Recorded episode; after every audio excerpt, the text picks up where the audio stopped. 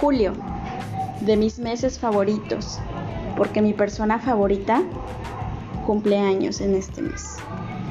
Recuerdo muy bien el día. Fue un jueves lluvioso.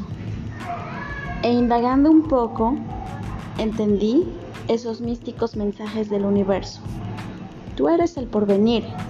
Llegaste como un descenso de las influencias celestes y espirituales sobre el plano terrestre, o lo que es igual, fertilización y continuidad de la vida.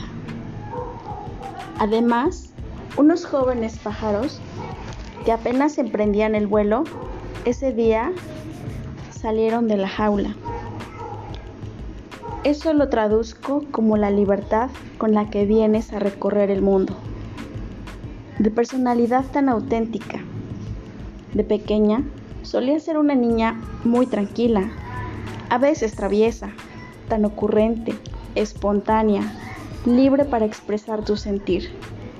Era fabuloso preguntarte, ¿cómo se ven los borregos? Amo recordarte al cantar, súper inspirada. Coreabas y cerrabas los ojitos, y tu canto tan sutil encantaba. Tu gusto por las botas continuó toda tu niñez. Incluso te funcionó de escudo cuando aquel perro cazador te dio una lección. Contigo aprendí el significado del amor, la responsabilidad que una madre tiene para con sus hijos.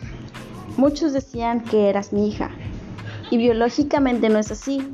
Sin embargo, te amo tanto como así como si así fuera.